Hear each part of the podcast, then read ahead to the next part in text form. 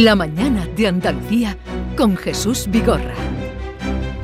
Ya les he venido anunciando esta mañana que íbamos a tener la visita de José Luis Manzanares, ingeniero, fundador de Ayesa, una de las empresas de ingeniería y arquitectura más importantes de nuestro país, la primera desde luego en Andalucía, fundada en 1966, y en estos 55 años además de liderar una empresa, ahora que estábamos hablando del desempleo, una empresa con 5.500 empleados está presente en casi 20 países. Además de todo eso, saca tiempo para escribir, porque es su vocación. Y acaba de publicar un libro en el que se pregunta y nos pregunta qué somos, el gran secreto de la realidad. Y hoy está con nosotros. José Luis Manzanares, buenos días. Hola, buenos días. Bienvenido. Muchas gracias. Antes de que usted llegara, acaban de salir los datos del paro. Eh, en el mes de octubre. En España ha subido 734 desempleados. Pero en Andalucía otra vez, 8.600 eh, parados más. ¿Usted cree que veremos, mm, que veremos en Andalucía salir ya alguna vez de la cola del paro o esto es una maldición que tenemos en Andalucía? Hombre, yo creo que es que venimos de muy, de muy atrás, de muy abajo, ¿no? O sea, la, la Sevilla y la Andalucía actual se parecen muy poco a la de mi infancia y mi juventud. Y en aquellos momentos paro era todo, todo el mundo estaba parado. Eh, poco a poco cada vez estamos mejor. Yo, yo creo que Andalucía es, tiene mucho futuro. ¿no? Yo creo que esto poco a poco se irá desapareciendo. ¿Usted cree en Andalucía? Muchísimo. Yo creo que Andalucía es una tierra que tiene una gente muy buena, porque ha sido, es un crisol de, de culturas que han pasado por aquí y se han mezclado todas las culturas y somos hijos de esa cultura. Tenemos un clima maravilloso y tenemos una tierra y un patrimonio arqueológico e histórico. Vamos, Andalucía es lo mejor. Acaba una noticia, ahora entraremos y usted me tiene que explicar qué somos. Usted que ha reflexionado aquí a lo largo de 450 páginas para tratar de eh, responder a esa pregunta, ¿qué somos? El secreto de la realidad. Pero antes, eh, quiero felicitarle por ese impulso que a su empresa Ayesa ha dado la entrada de AM, Capital eh, Europeo, Capital Europe, que contribuirá dicen a alcanzar las aspiraciones de crecimiento global que tiene Ayesa. ¿Hasta dónde quiere usted llegar? Es que eh, en Ayesa hemos cometido la aventura o la osadía de jugar la Champions League de la ingeniería mundial. O sea, nosotros somos ahora mismo la primera de España, la de Sevilla pero competimos en 17 países y competimos con los mejores, las mayores ingenierías y grupos tecnológicos del mundo. Empresas que tienen no 5.000, 50.000 personas, 60.000 personas. Y, eso les da una ventaja en la que nosotros, si queremos estar compitiendo ahí, tenemos que crecer, tenemos que fichar nuestro Messi, tenemos que fichar eh, la gente adecuada para jugar esa Champions League. Y eso es un reto que, que mi familia no puede abordar porque nos supera y por eso hemos buscado la ayuda de un fondo. Pero, ¿qué edad tiene usted? 80. ¿Y usted se mete en, un, eh, en una aventura como esta a los 80 años? Precisamente porque tengo 80 años. Si yo tuviera ahora mismo 40, probablemente lo hubiera intentado hacer solo. Pero cuando uno tiene 80 años y uno ya ve el final, tiene que dejar las cosas ordenadas, ¿no? Y una empresa que tiene 5.500 personas no puede estar dependiendo de familias, ni de sobrinos, ni nietos, ni, sino que tiene que tener una estructura de capital sólida y, y, potente, ¿no? Entonces, porque tengo 80 años, he decidido dar este paso. El día que hablamos con motivo de era el 55 cumpleaños del nacimiento de Ayesa, que por cierto, Ayesa, que suena así también, quiere decir aguas Agua, agua, agua, en singular. Agua en singular. Y, estructuras. Y estructuras. Sí, sí, porque empezamos calculando estructuras y haciendo proyectos de regadío. Proyectos de regadío. Pues fíjese usted cómo estamos con la declaración, decreto de sequía. Bueno, la sequía es. Eh, la gente se alarma, parece que es una cosa novedosa y la sequía es consustancial con nuestro clima. O sea, nosotros desde en el siglo pasado, cada vez que había una sequía, había una hambruna y la gente se moría de hambre porque no había embalses y gracias a la política hidráulica que se siguió en España en la primera mitad del siglo XX, pues hasta los años ochenta y tanto, nosotros la sequía la sufrimos pero regular, porque tenemos reservas y, bueno, lo, sabemos superar, ¿no? La sequía, ¿no? Optimista le veo, señor Manzanares. Yo siempre. Entonces cuando usted usted sigue la actualidad, eh, no tiene más remedio, aunque tenga poco tiempo, pero llevamos unos días que viene el apagón este eh, que dicen que va a haber en Europa, eh, el desabastecimiento, todos son buenas noticias. La, vida, la vida es complicada. O sea, una de las tesis de mi libro es que la inteligencia de la naturaleza es que la naturaleza crea especies las pone a prueba, le está constantemente torpedeando, haciendo la vida muy difícil para que la selección por actitud las mejore. Y entonces eh, a nosotros nos están metiendo crisis diarias, cada día hay un disgusto, pero la obligación nuestra es superar y vencer ese disgusto. ¿no? Y, claro, hemos tenido la pandemia y ahora viene el desabastecimiento y ahora viene, y cada día vendrá una cosa distinta tenemos una crisis de liderazgo muy importante. O sea, el, mundo occidental, cuando uno ve las reuniones del G20 que, que hemos tenido y tal, uno eh, se, lamenta del nivel de nuestros dirigentes. Y, claro, por otro lado ve que paralelamente Oriente tiene buenos dirigentes y nos están ganando la, batalla, ¿no? Entonces, esa, esa, tensión permanente de mejorar, de, de superar los, los, inconvenientes que nos pone la naturaleza, es lo que da sentido a la vida, ¿no? La, gente se queja de que la vida sea difícil, pero es que eso es lo que es la vida. Eh, vamos a la pregunta de qué somos, a la que usted dedica muchos, muchas páginas y supongo muchas horas de reflexión. Que, me asombra que usted, esa vocación literaria que tiene, esa vocación de escritor, porque ha escrito 14 libros, ¿no? 17. 17. ¿Y de dónde saca usted tiempo? ¿Usted cómo se organiza? ¿Usted cuánto duerme? Yo duermo mucho. Yo duermo mis ocho horas reglamentarias y trabajo mucho. Lo que pasa es que yo los fines de semana y las vacaciones desconecto de, la oficina y me dedico a pensar y a escribir. Querido lector, dice en el preámbulo, en la introducción del libro, te aviso de que vas a leer un libro disruptivo. Con un poco de suerte será uno de los textos más famosos de la historia. Anda que está usted aquí modesto, ¿eh? Es que estoy convencido de que he puesto el dedo en la llaga. Seguimos. Podrás presumir de que has sido uno de los primeros en conocer la verdad profunda sobre lo que somos. Y si lo divulgas con entusiasmo, contribuirás a la difusión de una revolución intelectual en el ámbito de la ciencia. Aspira a ser la respuesta definitiva a la eterna pregunta del hombre sobre qué somos y qué nos mueve. ¿Quién nos ha creado? Dice usted. Hay tres preguntas, grandes preguntas. ¿Quién nos ha creado? ¿Con qué objetivo?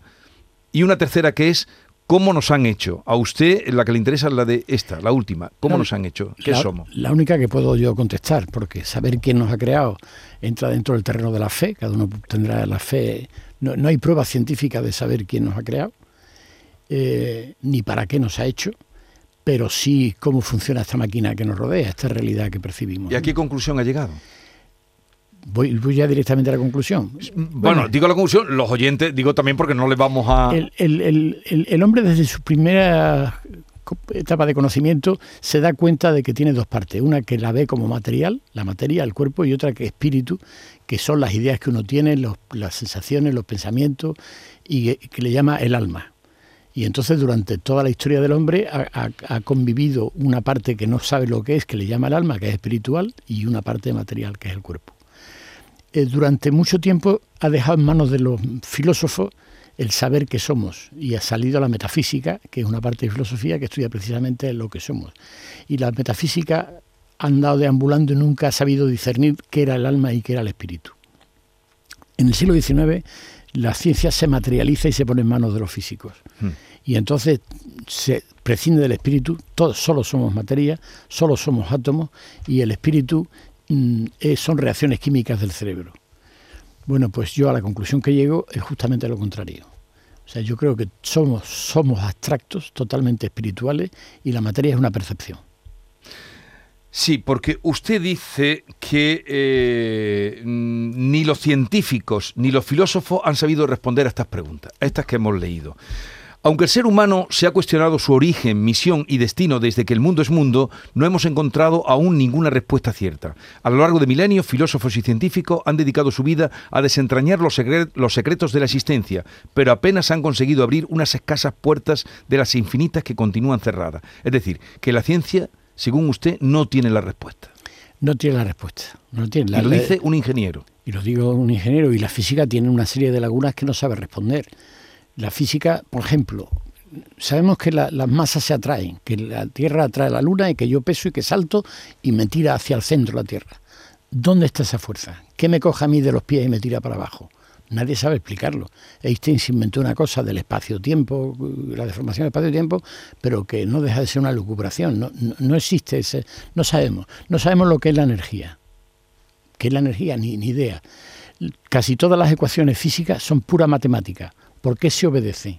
¿Por qué se No se sabe.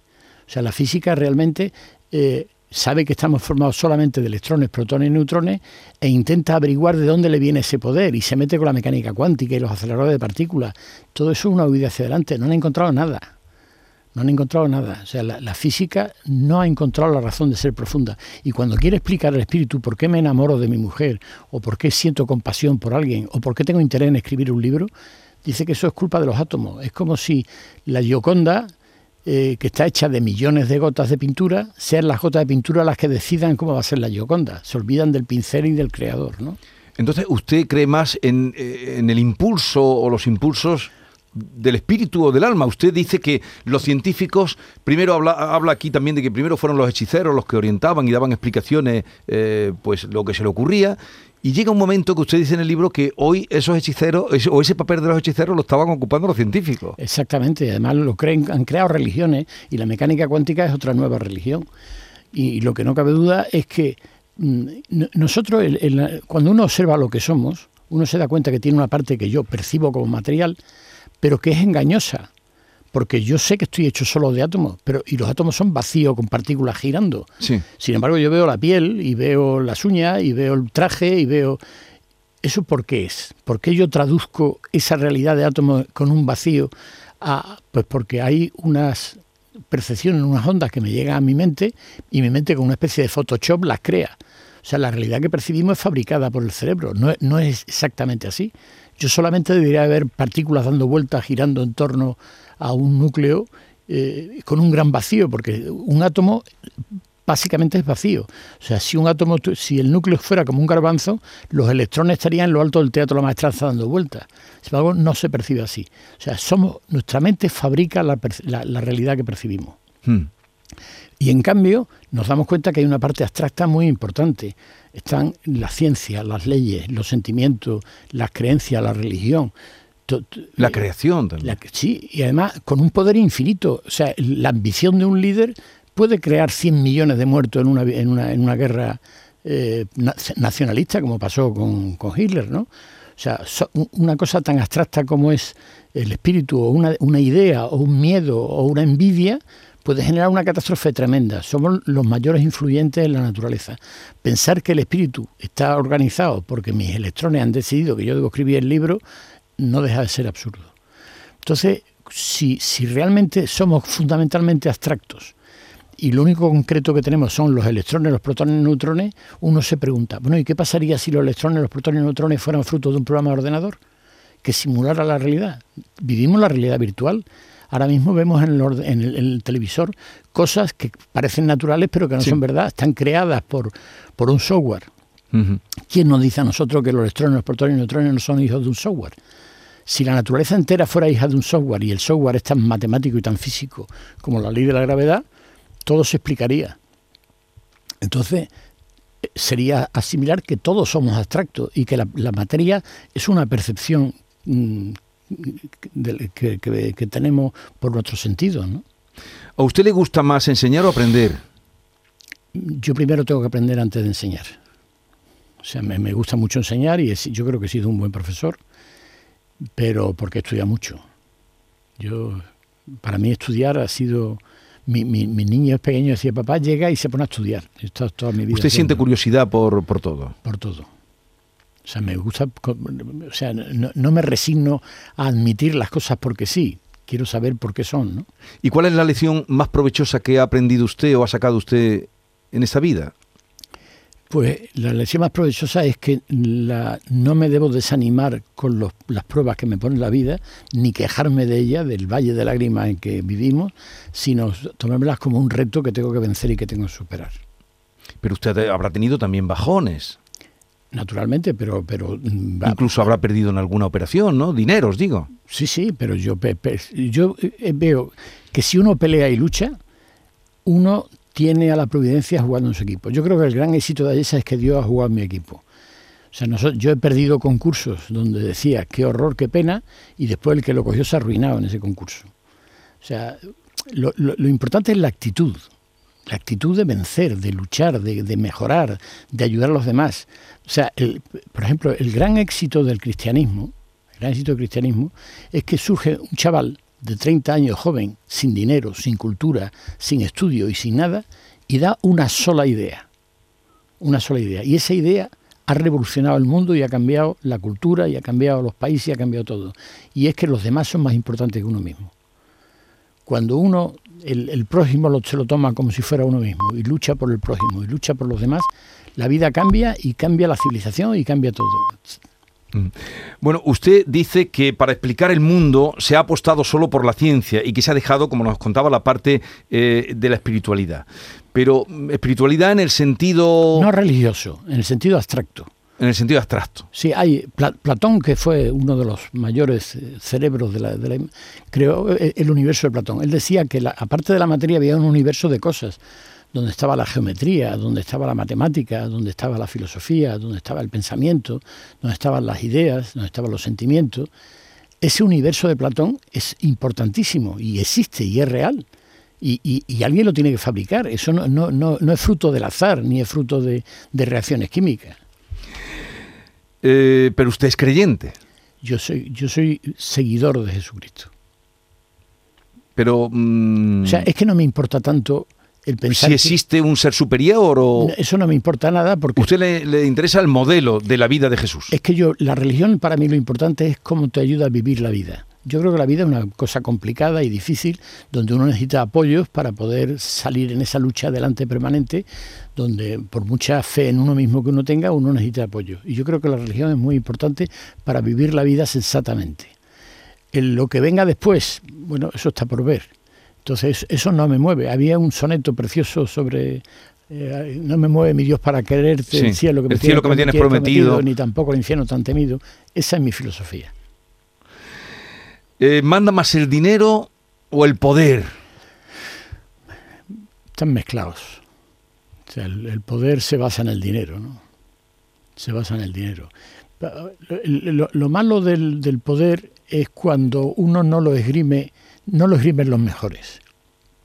O sea, si el poder lo esgrimen los mejores y realmente son gente que, tiene visión de sociedad, le preocupa a los demás de verdad y le preocupa, no le preocupa solo su sillón, sino tal, entonces el poder eh, es bueno y, y, empuja a la civilización hacia arriba.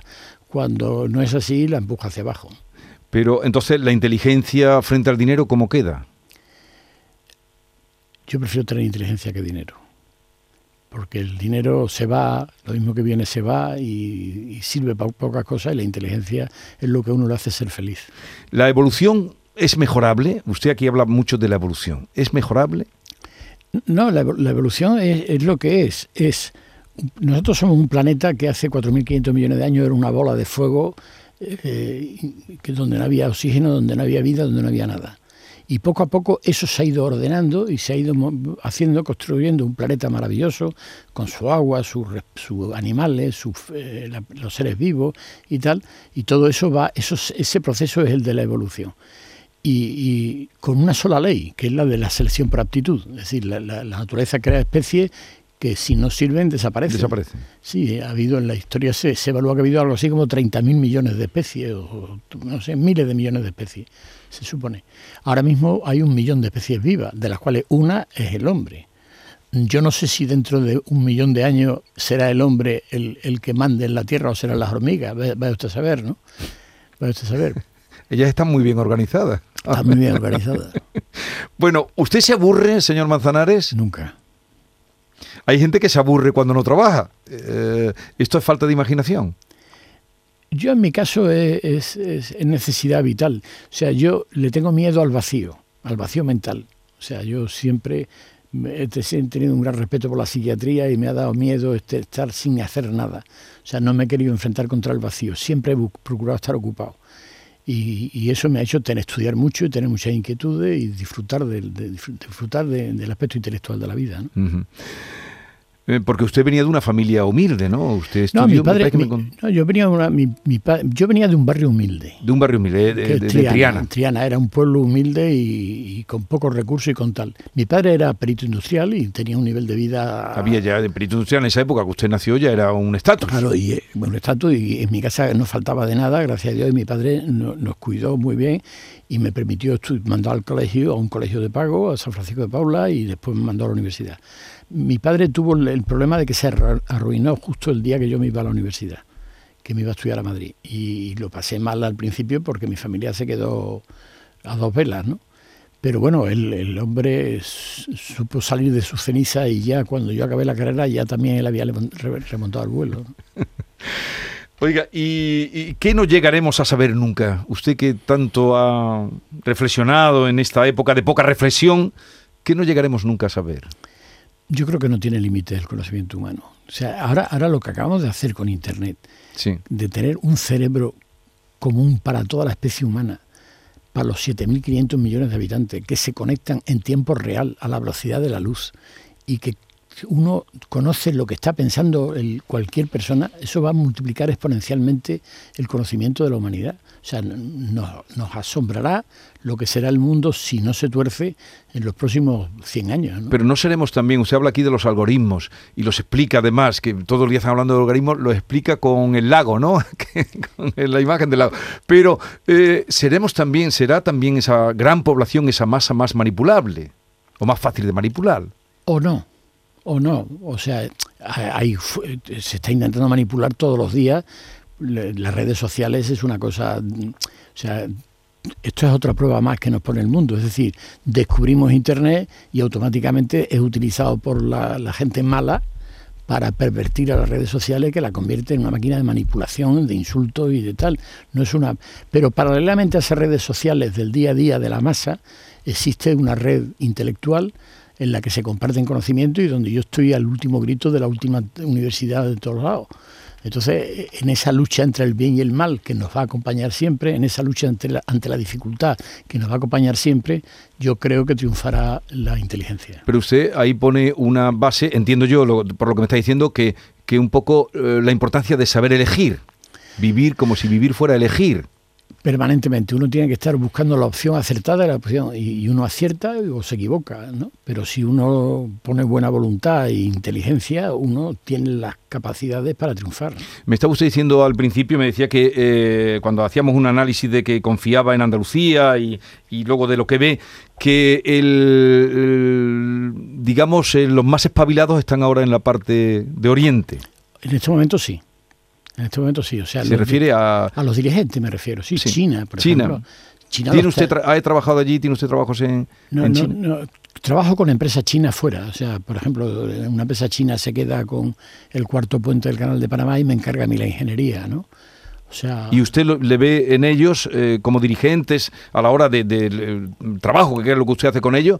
Que... E-, ellos, o sea, por ejemplo, uno, uno de los problemas que tiene Europa es el estado de bienestar. El estado de bienestar no es se quiere vender como que es un derecho, que uno nace con derecho al bienestar. Y el derecho, el estado de bienestar es un objetivo. O sea, nosotros debemos intentar que todo el mundo tenga bienestar, pero hay que pelearlo, hay que trabajarlo, hay que lucharlo. No es un derecho que nos dé que por escrito que lo tengamos que hacer. Los orientales tienen mucho más sentido de la sociedad y del sacrificio y del trabajo que del ocio. Entonces, cuando tenemos todo un continente pensando que el objetivo es estar viendo películas de Netflix el más tiempo posible y el máximo posible, tiene la batalla muy perdida con otra gente que está trabajando y solo duerme cuatro horas al día, ¿no?